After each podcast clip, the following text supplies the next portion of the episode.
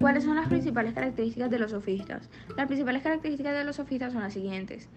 Los sofistas defienden la retórica como método para transmitir el saber, el cual se basa en un discurso cerrado y de carácter enciclopédico que se transmite a unos alumnos que se limitaban a escuchar.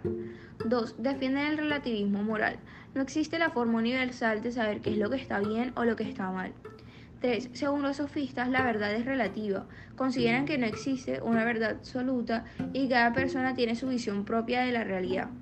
4. Para los sofistas, la virtud se vincula directamente a la fama y al reconocimiento público.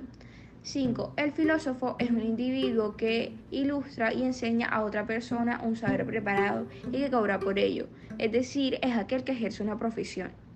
6. La filosofía debe ser una disciplina que enseñe a los discípulos las habilidades necesarias para su desarrollo en la política, es decir, enseñar el arte de la oratoria, para ser un político convincente y eficaz.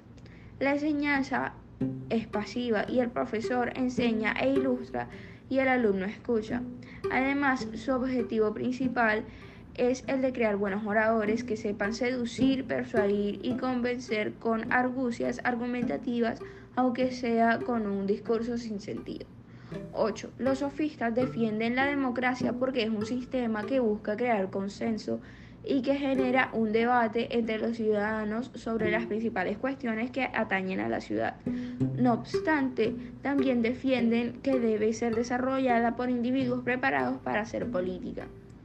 9. Los sofistas establecen que la ley no es eterna ni universal, sino que es variable y cambiante en función del grupo o comunidad a la que nos acerquemos.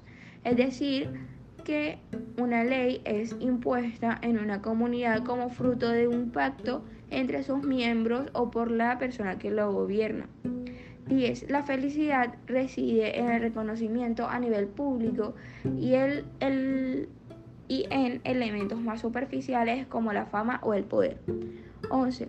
Dejan de lado el dilema que el dilema del origen del mundo y se preocupan por las cuestiones que atañen al individuo, la educación, la política o la justicia.